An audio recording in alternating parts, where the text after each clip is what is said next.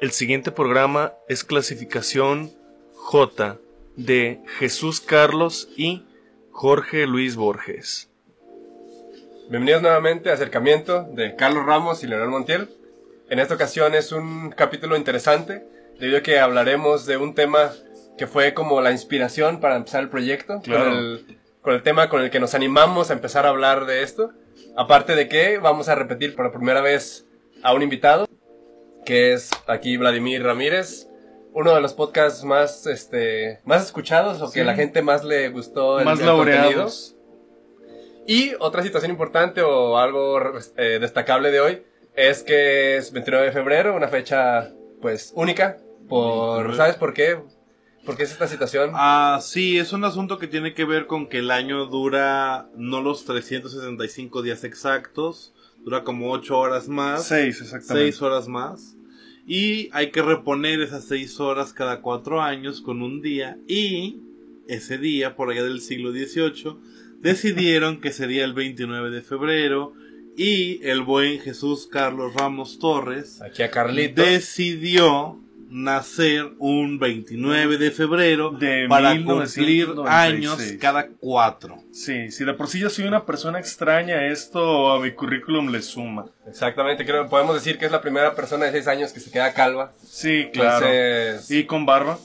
Una barba bastante abundante. Entonces creo que son varias situaciones o varios componentes que hacen que este pueda ser un capítulo Sí, se alinearon muy interesante, la chingada. Aparte estamos en Mercurio el retrógrado. Es curioso que la primera vez que regrese un invitado del programa sea precisamente en Mercurio retrógrado.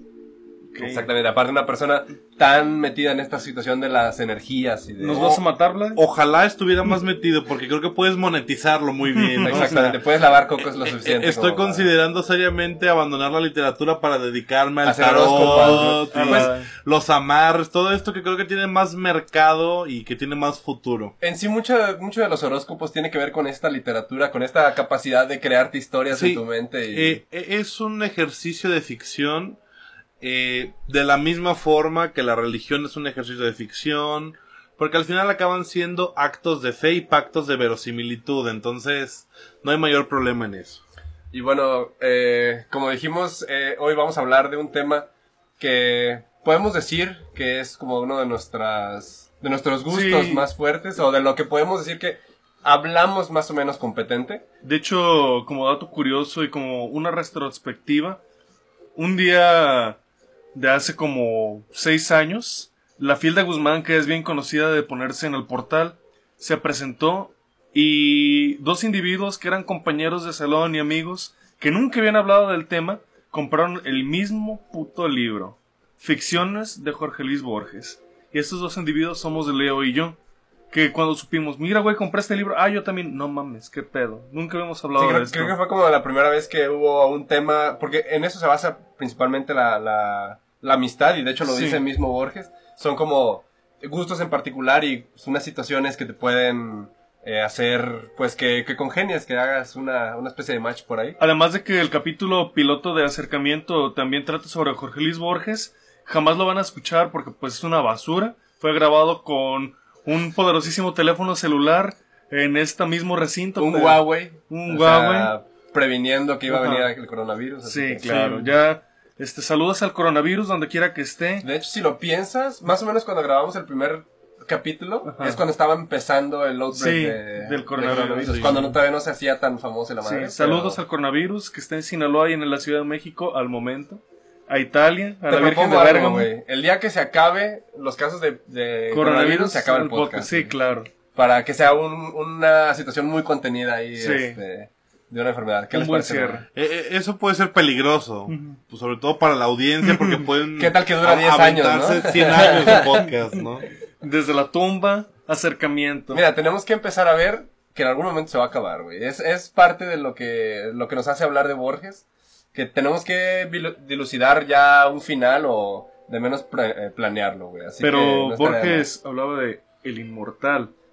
Y del infinito, Y de los laberintos. O sea, Y tú- del tiempo. Nada nos asegura Ajá. que no vamos a pasar el resto de nuestra vida grabando el mismo podcast De Borges. y eternamente de Borges. Reverberando en Borges. O que probablemente nos caiga una maldición de Borges, una maldición borgiana, que nos tenga viviendo el mismo día el resto de nuestra Güey, vida. a mí ya me está cayendo una maldición borgiana, me estoy quedando ciego. Por la misma causa que se quedó ciego Borges. Datos biográficos de Borges. Ajá.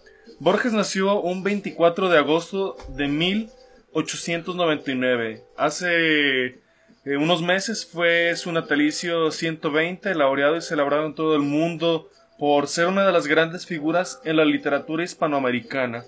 Jorge Luis Borges, natal de Argentina, vive sus primeros años de infancia en uno de los países que comentábamos con Vladi más neutrales del mundo, Suiza.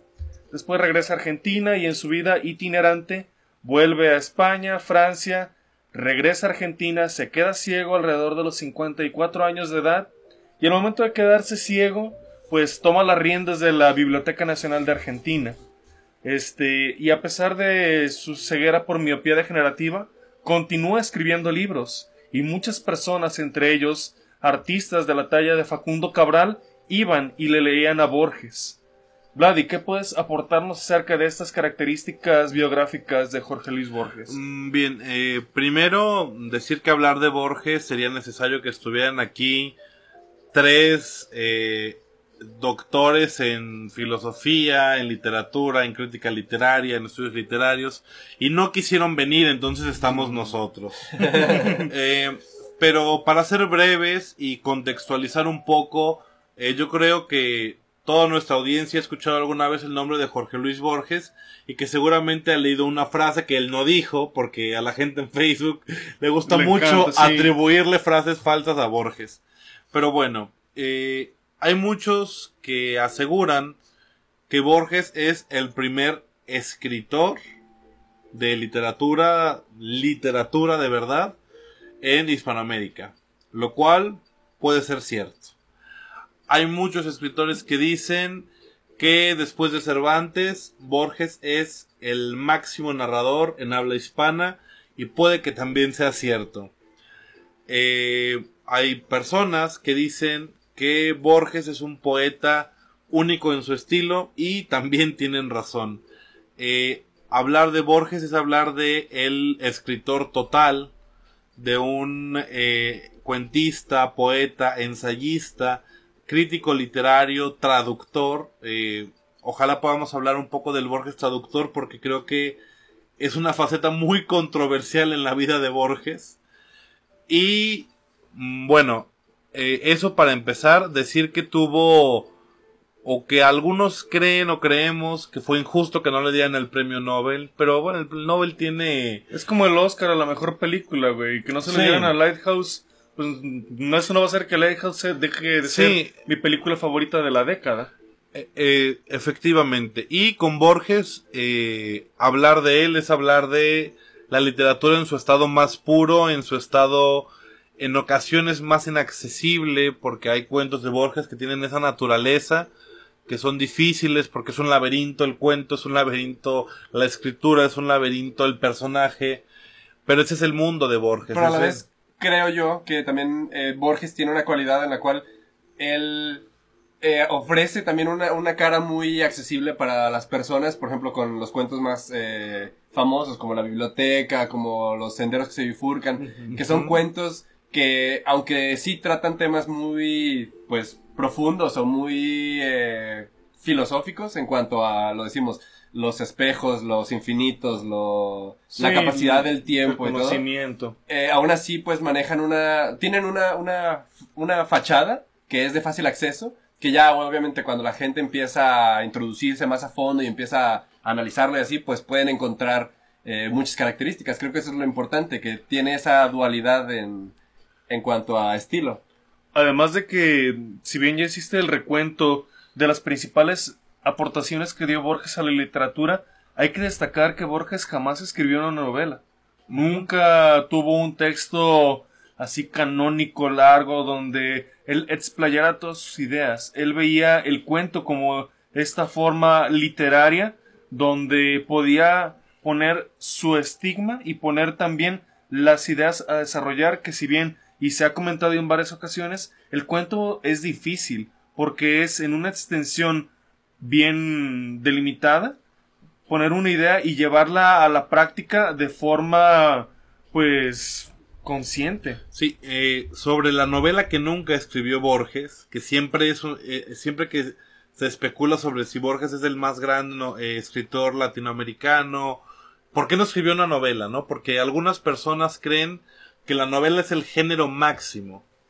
Y ya la, la historia de la literatura nos ha demostrado que no lo es o que no necesariamente lo es. Incluso en sus inicios la novela era tratada más como no literatura, sino como una, un producto escrito, más como para las masas, que no tenía tanta y, era de mal gusto leer novelas, ¿no? Estamos hablando en, en, épocas que ahora parecen prehistóricas, como el siglo XVIII, siglo XVII. Bien, eh, pero Borges no escribió una novela, quizá porque la idea que Borges tenía de una novela era una novela que estuviera a la misma altura que el Ulises, que el Quijote, que las grandes, grandes, grandes novelas de la tradición occidental e incluso tal vez de la tradición árabe o oriental, oriental porque Borges, esa es otra de las características que es muy importante destacar, sobre todo por si alguien quiere adentrarse al mundo de Borges, que es, eh, es provechoso que lo hagan. Eh, Borges es un escritor que no pertenece a una sola tradición. Es decir, Borges es cosmopolita, Borges es griego, Borges es persa, Borges es gaucho, es argentinísimo, es porteño también, pero también es eh, árabe porque uno de sus máximos libros y una de sus máximas eh, referencias constantes son las mil y una noches. Es decir, Borges es también muy amplio en sus temas porque amplísimas fueron sus lecturas y, Borges, eh, lo decía Carlos al inicio, se quedó ciego porque lo leyó todo y hay también una maldición a propósito de leer completas las mil y una noches. Sí, que todas las personas que han leído las mil y una noches completas pierden la vista en algún momento de su vida. Sí, y distintas ediciones de la Biblia como la de Pop, que también Borges era una persona que le gustaba recolectar libros y libros de ediciones muy extrañas, que de hecho lo plasma en uno de sus propios escritos como es el libro de arena, que el libro de arena pues es este libro total donde lo abres y lo cierras y no es la misma página si lo vuelves a abrir. Son distintos los caracteres y es una apología hacia las características del conocimiento que es infinito y que el infinito es uno de los temas muy recurrentes en la literatura de Borges. Como ya bien dijo Leo, por ejemplo, la Biblioteca de Babel o este El Inmortal, que también es uno de los excelentes cuentos de Borges sobre este tema. Sí, y decir que uno puede tener predilección por un cuento o por un libro u otro, pero la verdad es que son decenas de cuentos los que han pertenecido a distintas antologías. Eh, por supuesto que Borges tiene traducciones a muchas lenguas. Eh, algo que no hemos dicho sobre Borges y que también valdría mucho la pena decir es que era un genio, evidentemente, pero un genio de todo. Y un hombre que leía mucha ciencia, eh, de todo tipo, filosofía al extremo, pero algo que hizo o que marcó mucho la vida de Borges y yo creo que también marcó mucho su obra es la memoria. Oh, Decía, por ejemplo, Alberto Manguel, que estoy en un escritor eh, argentino, bueno, él no tiene patria, es de todo el mundo, pero Alberto Manguel en alguna etapa que estuvo en Argentina fue lector de Borges y decía que era muy chistoso para él ser lector de Borges porque en realidad Borges no necesitaba un lector. Él llegaba todos los días, me parece a las 4 de la tarde, Borges lo recibía en su sala, estaba todo listo, le decía a Borges, ¿sabes qué? Hoy tengo ganas de que leamos a Emily Dickinson, por ejemplo, una de las poetas favoritas de Borges. Iba Manguel a buscar el libro, regresaba y decía Borges, tengo ganas de que leas este poema. Y ya, lo leía Manguel y dice, no, no, no, vuélvelo a leer porque en este cambio de estrofa hiciste una entonación distinta por la coma que lleva atrás. Puedes leerlo así. Y entonces Borges recitaba de memoria el poema de Emily Dickinson. Y que en realidad el asunto de tener un lector era más bien casi como de compañía o, para corroborar con el libro, no lo sé. Pero Manguel cuenta esta anécdota y dice que, bueno, mucha gente sabe poemas de memoria. Pero que lo de Borges era llevado al máximo cuando, por ejemplo, recitaba de memoria pasajes muy extensos de Joseph Conrad, que es también uno de los muchísimos autores que tiene una influencia muy marcada en la obra de Borges. Además, otros cercanos a Borges como Bioy Cázares, que hace en conjunto con Silvino Campo y el mismo Borges una antología de la literatura fantástica, decían en tono de broma de que Jorge Luis Borges no existía. Jorge Luis Borges era un personaje de ficción con la cara de este hombre argentino, pero que todos eran los que aportaban para Borges. Sin embargo, esto era más que nada en un tono de broma, porque no creían que hubiese un ser humano con las capacidades cognitivas que tenía Borges. Sí, y, y ahora que mencionas esa otra cepa eh, también inagotable de Borges y sus relaciones con otros escritores, eh, por supuesto siempre se habla de, de Bioy Casares como el gran amigo de Borges y el gran colaborador, y un poco eso ha eclipsado la, pro- la obra del propio Bioy Casares, que también es un gran cuentista. Pero el asunto con las hermanas Ocampo, sobre todo con Silvina, es que ellas, pues, pertenecieron a la alta aristocracia de Buenos Aires y tenían mucho dinero y eran eh, mujeres muy cultas, muy intelectuales, muy leídas y formar, eh, integraron la revista Sur, que es una revista de las más importantes de la historia de la literatura hispanoamericana. Ahí vieron los, sus primeros textos autores como Cortázar, Juan Carlos Onetti, propio Vargas Llosa, es decir, esa revista, la revista Sur, fue uno de los primeros momentos donde en Latinoamérica ya se estaba eh, concibiendo la literatura solo como literatura. Porque antes de eso la literatura era panfleto nacional, cartas independentistas, teatro. Pero entender la literatura solo por la literatura es algo en lo que Borges y estos personajes que ya mencionamos, las hermanas Ocampo, Bioy Casares, tienen un papel fundamental. Porque eh, no se habla tampoco mucho de esto del Borges forjador de otros escritores. Y es una un camino que también valdría la pena especular porque Borges, aún en toda su sabiduría y en toda su, su maestranza, tenía capacidades para transmitirle a otros eh, la literatura. Sí, de hecho, eh, una cuestión interesante es que muchas de las situaciones que llegamos a asociar con la literatura son como ideas o son, ah, pues, enseñanzas o ah, como rasgos que tenía Borges. O sea, la literatura de Borges al final termina como que yéndose a, la, a la, el imaginativo, digamos, colectivo de, de muchos escritores, en el cual, pues sí, se establece esa capacidad de querer fomentar que otras personas lean. Eh, una frase que mucha gente recuerda de Borges es, eh, algunos se jactan de las páginas que han escrito, pero yo me jacto de lo que he leído, ¿no? Y sí le daba mucho esa importancia a lo que, a lo que la gente debe como que saber interpretar, pues, pues lo que ellos leen, o sea, em- empezar a darle un, un significado a todo eso, ¿no? Y además de que Borges lo llevaba al extremo, porque para él muchos de los símbolos que utiliza son bastante universales.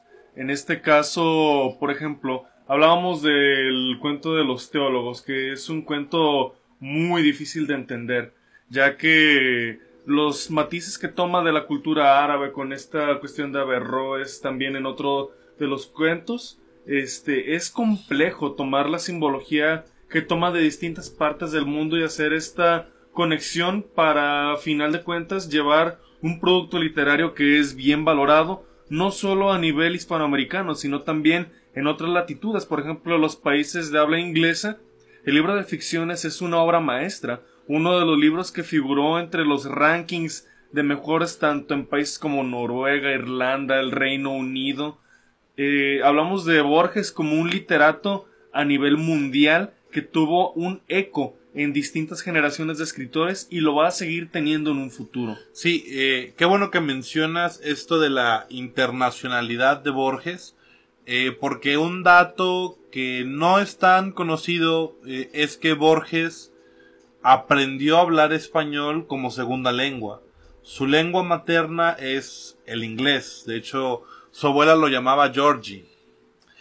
Y Borges, eh, además de ser un gran traductor, sobre todo del inglés al español, eh, muchos de sus textos que nosotros hemos leído en español o que se publicaron por primera vez en español fueron escritos en inglés. Entonces, eh, hay algunas opiniones un tanto provocativas y, que desde luego tienen fundamentos en decir que Borges no es un poeta hispanoamericano, que Borges es un poeta de habla inglesa que publicó en español.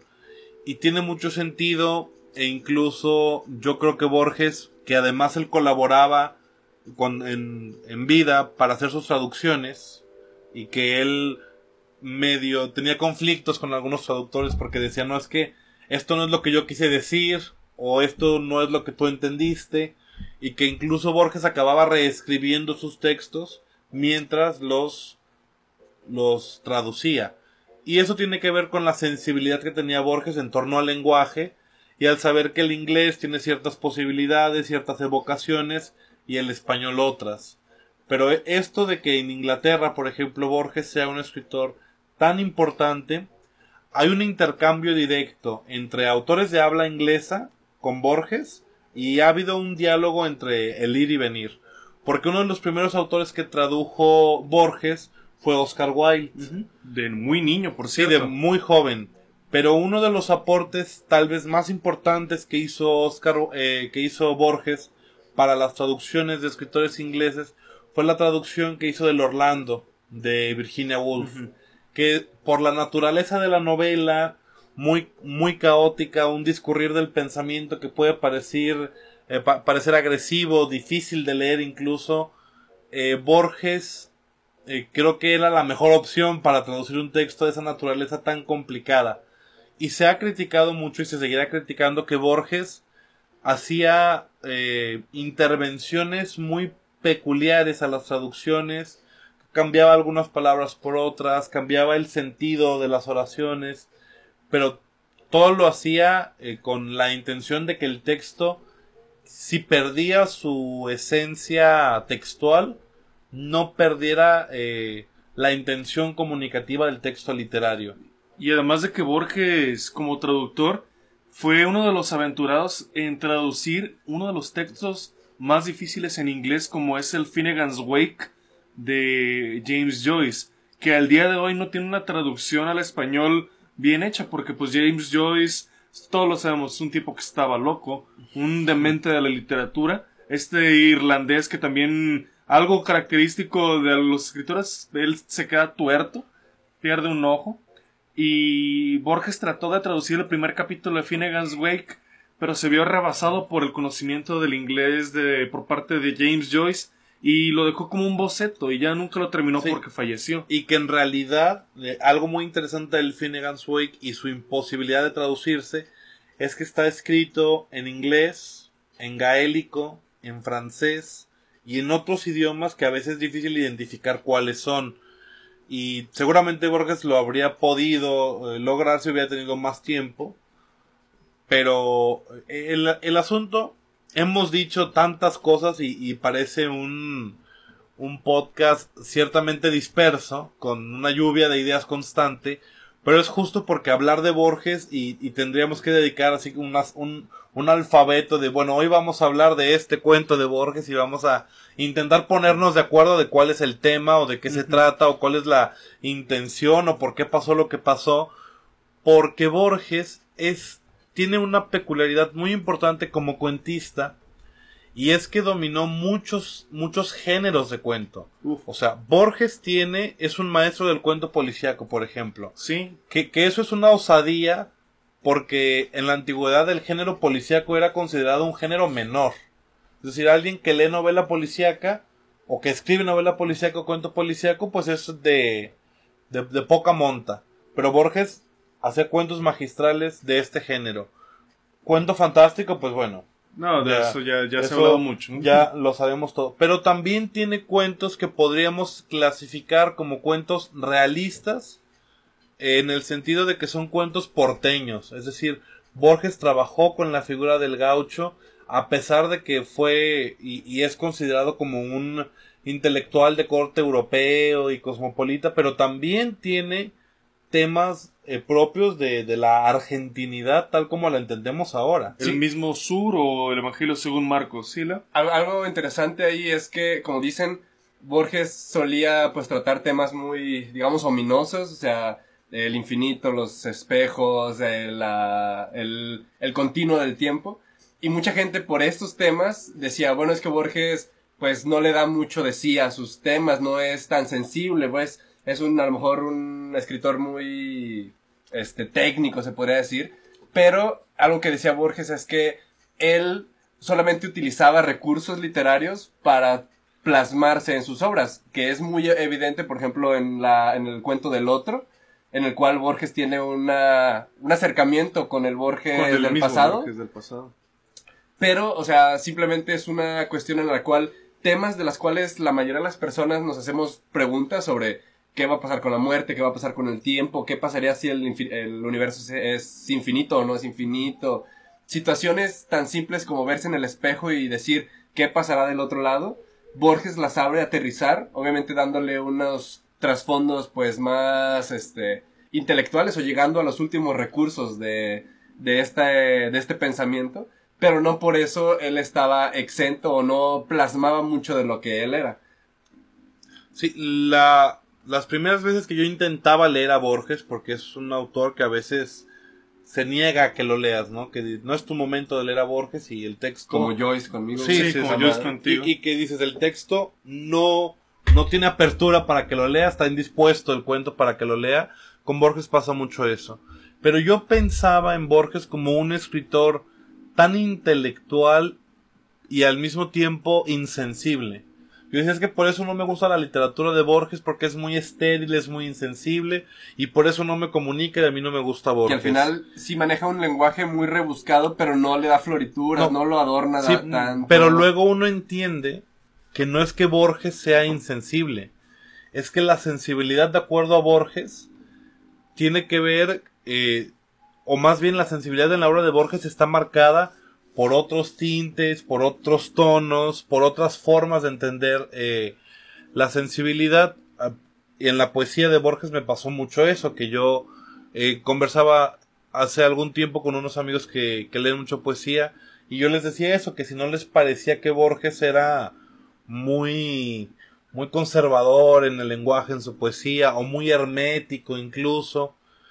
Y ellos me daban algunas claves para entender mejor a Borges y, a- y, y luego uno encuentra que hay poemas de Borges que son con un sentimiento muy transparente, muy claro, pero claro, después de entender algunas claves que te llevan a ese camino del Borges sensible, del Borges más, más humano, porque sí, aunque están de fondo estos, estos problemas del otro, del espejo, del infinito, también existe esa parte de Borges humano, sensible, que sí también es intelectual, pero es mucho más fácil de leerlo. Y también existe el Borges que es historiador. Hemos de recordar que su primer obra publicada de cuentos, como tal, son metamorfosis de situaciones que en verdad sucedieron, como es La historia la universal de la infamia, donde te cuenta historias, por ejemplo, la de Billy, te- la de Billy the Kid, el famoso bandolero del viejo este, desde una perspectiva bastante literaria, que pues plasma sobre todo el odio que tiene hacia los personajes latinos o el incivil maestro de ceremonias Kira Kotsuke no Suke que es una historia bien conocida y que estoy seguro dentro de mis hipótesis sobre Borges que era de una de sus películas favoritas como es Los 47 Ronin de Akira Kurosawa cómo plasma esta historia clásica del Japón feudal desde la perspectiva este, cuentística, o el tintorero enmascarado Hakim Damer, que sí perteneció este personaje leproso, eh, ya les di un spoiler bien cabrón, bueno, ni pedo, este, este personaje, eh, pues como una deidad en el, en el antiguo país de Persia, y toma estos aspectos históricos y los plasma. Yo también quisiera comentar con ustedes otro cuento no tan conocido de Borges, pero muy importante, que es La memoria de Shakespeare. ¿Alguno de ustedes lo ha leído? Mm, probablemente sí, pero no lo recuerdo ahorita el Mm, título. Te mentiría si hiciera comentarios al respecto Sí. y no me gusta ser esa clase de persona. Bueno. Pero puedes comentar contigo mismo que es algo que a Borges le hubiera gustado mucho que sí, hiciera. sí, definitivamente. Entonces, e- este es un momento que seguramente va a pasar en, al- en siguientes capítulos del podcast. Carlos Ramos entrevistando a Carlos Ramos a propósito de Borges. Sí, claro. Algún día les leeré la Odisea, la parte, digo, la Iliada, la parte de donde llegan los barcos griegos, el- va a estar poca madre. Sí, el canto que a nadie, que ni a Homero le gustaba ese canto, O- ese lo va a leer. Homero lo puso a huevo. Bueno, la memoria de Shakespeare es un abordaje bastante interesante dentro de la literatura de Borges porque toma este aspecto de uno de sus escritores favoritos que prácticamente él buscaría tener esta habilidad de recordar y ver la vida desde la perspectiva que tenía Shakespeare y tomar estos aspectos literarios, por ejemplo, de la noche de verano, de Otelo o inclusive hasta del propio Macbeth y verlos como una cotidianidad, será la palabra indicada, Sí. y tener en cuenta esos aspectos vastos que también Shakespeare fue un autor elemental para la literatura del habla inglesa. Sí, y un poco también como una proyección de Borges. Sí, porque Borges buscaba este aspecto de la estética intelectual que tuvo en su momento, y ya habíamos hablado de esto, el personaje que fue Christopher Marlowe y posteriormente William Shakespeare. Sí, y que también esa historia de Marlowe y Shakespeare es un juego, un ejercicio de ficción más Sí. que de historia. Eh, pero me- mencionabas la, el camino del Borges historiador. Y es muy interesante eso porque hay textos de Borges que la primera vez que fueron publicados se incluyeron en libros de ensayo y luego en libros de cuentos. O cuentos que alguna vez se consideraron cuentos y después pasaron a ser ensayos. E- esta idea de Borges de pensar más allá de los géneros tiene mucho que ver con su formación como lector, sí, pero también con las bromas, porque hay un sentido del humor en Borges que a veces es indetectable para nosotros que somos simples mortales, pero son, son bromas muy elaboradas, por ejemplo, este asunto de citar libros que no existen. Y que, por ejemplo, en Buenos Aires pasaba mucho que Borges publicaba un texto hablando de un libro, reseñando un libro que no existía, y que luego la gente iba a la librería a preguntar por ellos, ¿no? Entonces era una broma que afectaba a muchas personas, y Borges se divertía con eso. Pero ahora nosotros a la distancia, a veces nos perdemos de ese tipo de juegos, pero incluso Borges en toda su intelectualidad se da espacio para el sentido del humor.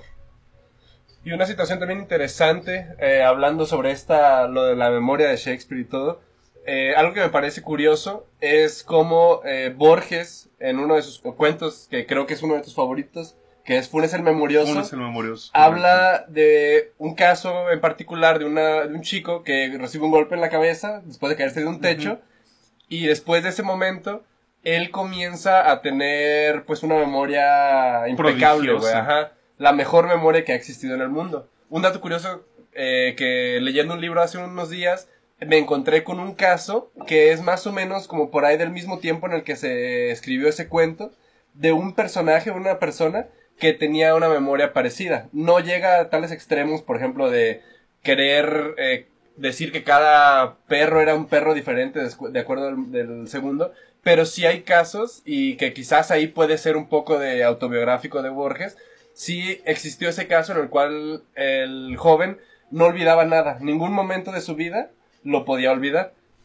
Y entonces me parece curioso cómo, eh, pues Borges al intentar, pues como que resolver estos problemas que puede traer o puede conllevar esta memoria, intenta de una manera como que terapéutica, te- terapéutica pues plasmar en cuentos, en ensayos, todas estas ideas que de repente pudo haber leído o pudieron haber sido conexiones entre dos libros y entonces se formula una cosa nueva, ¿no? Me parece Sí. curioso esa, ese como que experimento de, de- de De Borges. Bloody, ¿tienes como tal algún cuento favorito de Borges? a los senderos que se bifurcan. Yo creo que es un cuento al que le tengo mucho cariño. Primero porque fue el primero que pude leer de Borges. Segundo porque me parece muy interesante que ese cuento está incluido en una antología de terror y, y- y suspenso. Una cosa así, entonces... De Porrúa. Ah, de Porrúa, sí, que es un, cómprenla, es una muy buena antología, tiene cuentos buenísimos. Pero me hizo, se me hizo muy extraño que Borges estuviera en esa antología, que además está también Lubina de Juan Rulfo en Sí. esa antología. Pero fue interesante para mí ver a Borges ahí porque me hizo pensar a Borges desde otro género.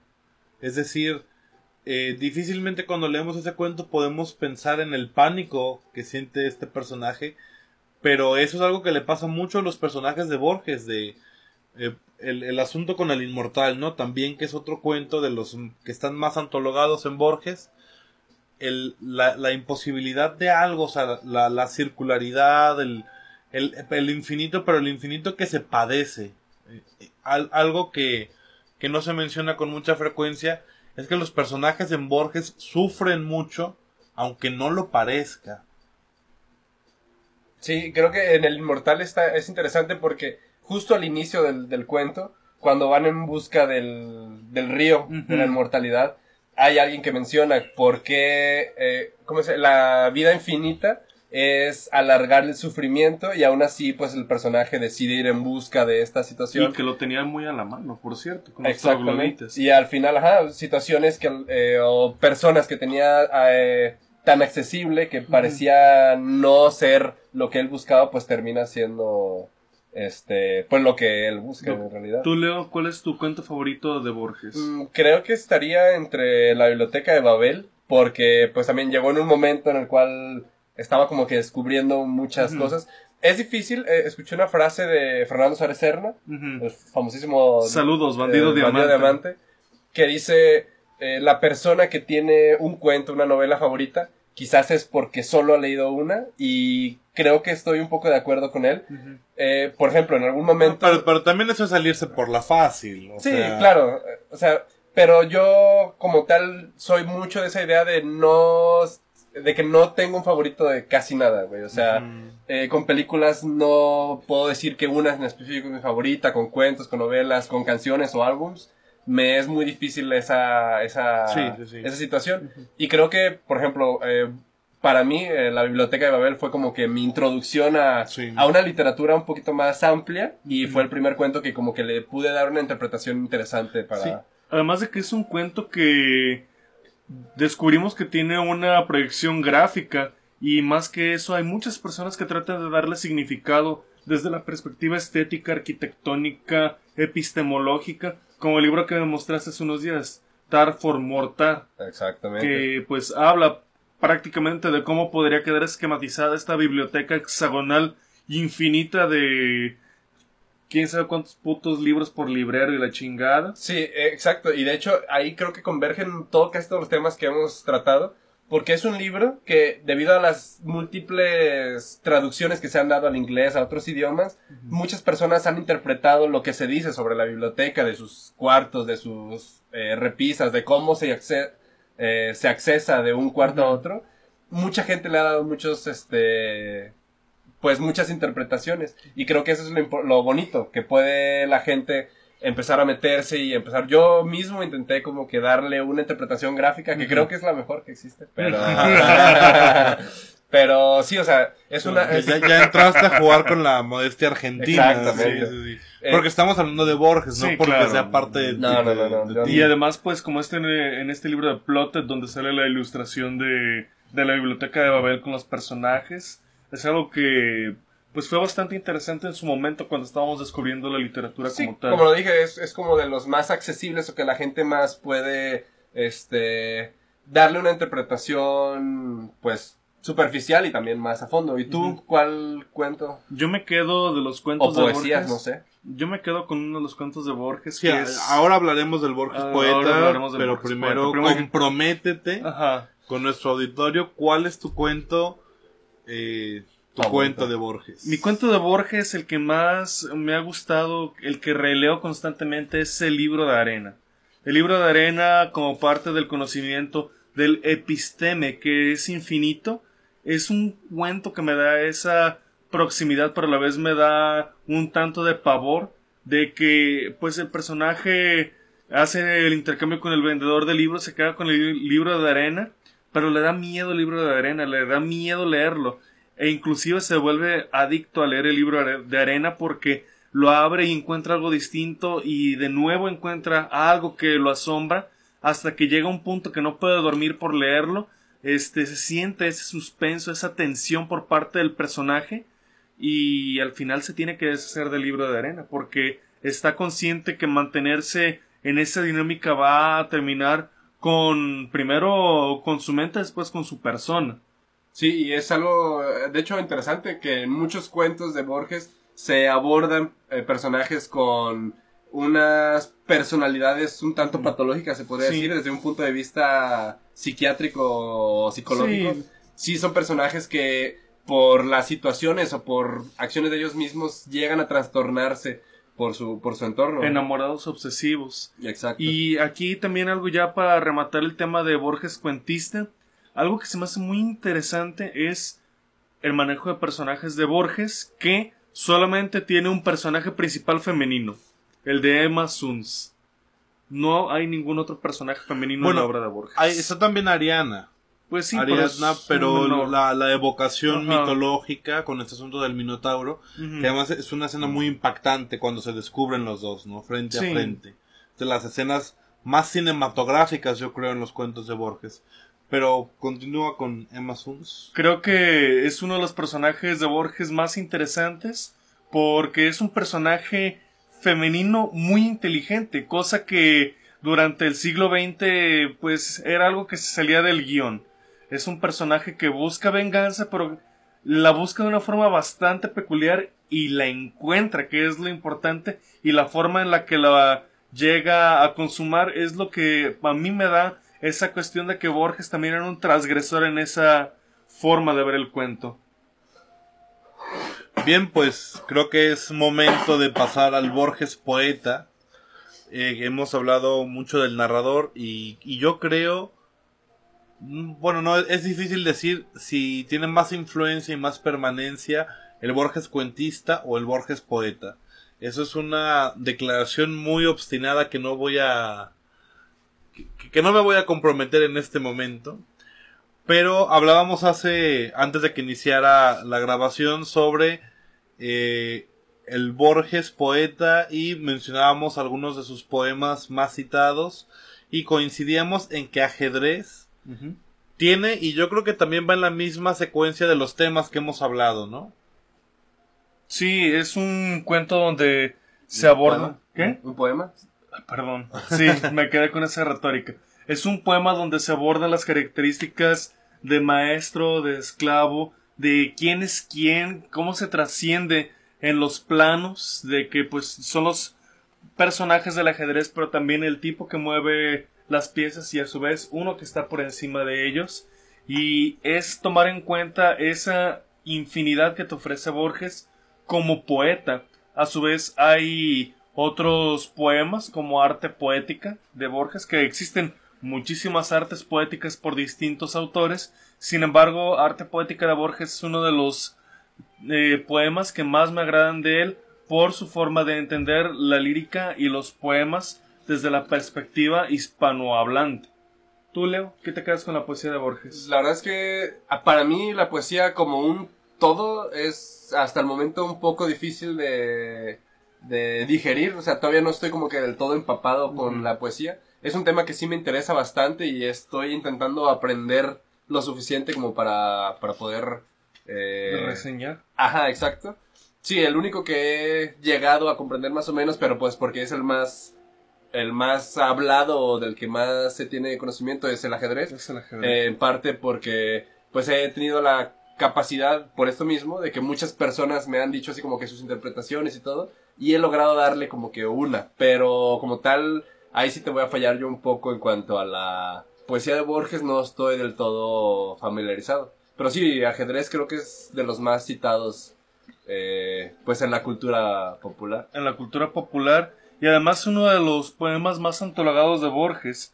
El maestro Ramírez está tomando el libro, está buscando el poema, está sintiendo el poema, está leyendo el poema y Vladi, ¿qué puedes conjugar acerca de este? Ah. El mejor poema es este.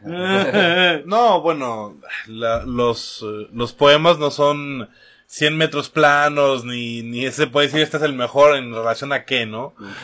Eh, algo que quiero compartir con nuestro auditorio, que además sé que es gente que en su mayoría nos quiere y si no nos tolera mucho, eh, pero hoy por ser eh, el cumpleaños de, de nuestro buen amigo eh, Jesús Carlos, y, y voy a balconearlo un poco en la grabación, pero una de, de las cosas que él más disfruta o, o que lo hacen sentir pleno es leer poesía en voz alta, porque toda la poesía debe leerse siempre en voz alta, pero él hizo la solicitud explícita y nosotros concedimos Y por escrito y, por escrito mandó el fax, el memo, porque ya saben que es un hombre de toda formalidad, de leer un poema eh, o, o unos poemas de Borges como parte de nuestro programa de hoy. Sí.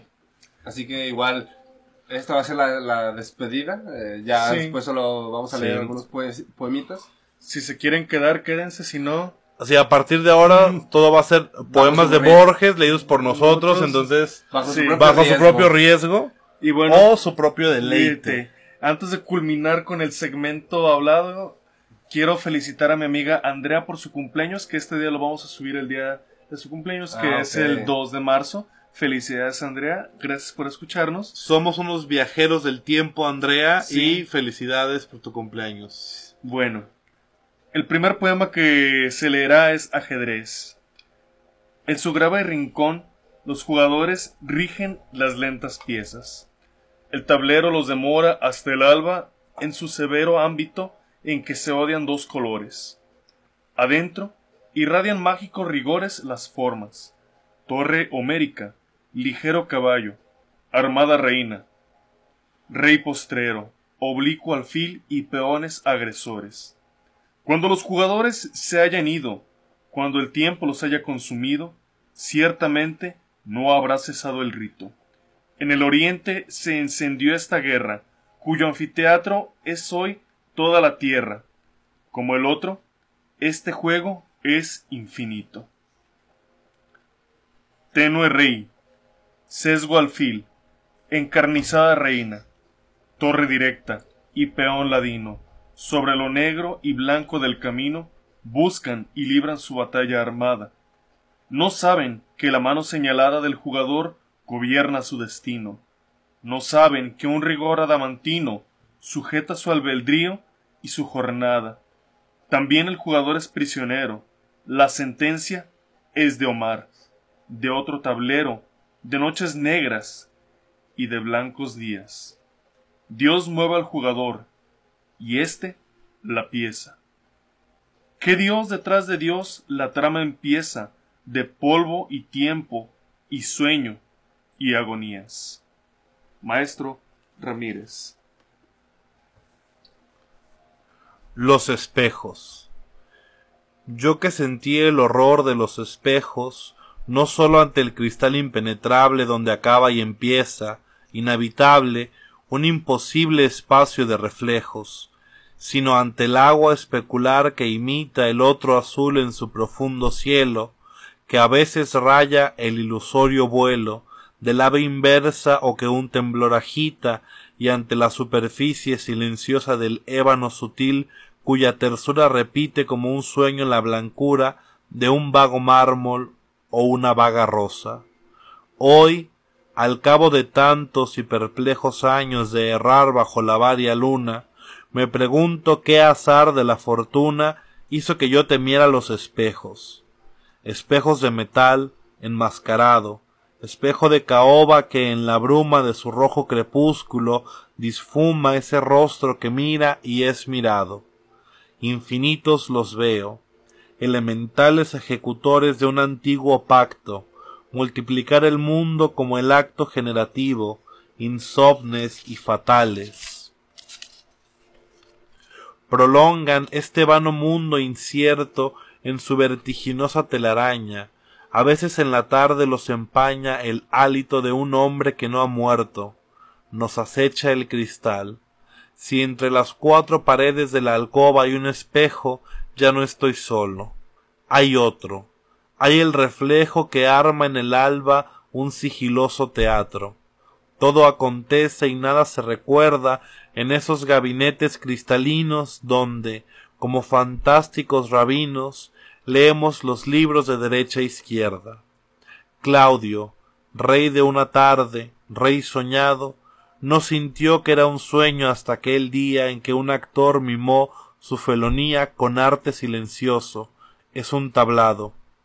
Que haya sueños es raro, que haya espejos, que el usual y gastado repertorio de cada día incluya el ilusorio orbe profundo que urden los reflejos. Dios, he dado en pensar, pone un empeño en toda esa inacible arquitectura que edifica la luz con la tersura del cristal y la sombra con el sueño. Dios ha creado las noches que se arman de sueños y las formas del espejo para que el hombre sienta que es reflejo y vanidad. Por eso nos alarman. Maestro Montiel. De Borges, un ciego. No sé cuál es la cara que me mira, cuando miro la cara del espejo. No sé qué anciano acecha en su reflejo, con silenciosa y ya cansada ira. Lento en mi sombra, con la mano exploro mis invisibles rasgos. Un destello me alcanza. He vislumbrado tu cabello, que es de ceniza o es aún de oro.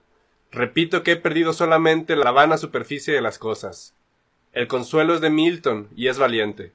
Pero pienso en las letras y en las rosas. Pienso que si pudiera ver mi cara, sabría quién soy en esta tarde rara. Y por último, un poema para Alejandra Torres una de las más entrañables amigas que tengo. H. O. En cierta calle hay cierta firme puerta, con su timbre y su número preciso, y un sabor a perdido paraíso, que en los atardeceres no está abierta a mi paso. Cumplida la jornada, una esperada voz me esperaría en la disgregación de cada día y en la paz de la noche enamorada. Esas cosas no son. Otra es mi suerte. Las vagas horas, la memoria impura, el abuso de la literatura y en el confín la no gustada muerte. Solo esa piedra quiero, solo pido las dos abstractas fechas y el olvido. Che fini.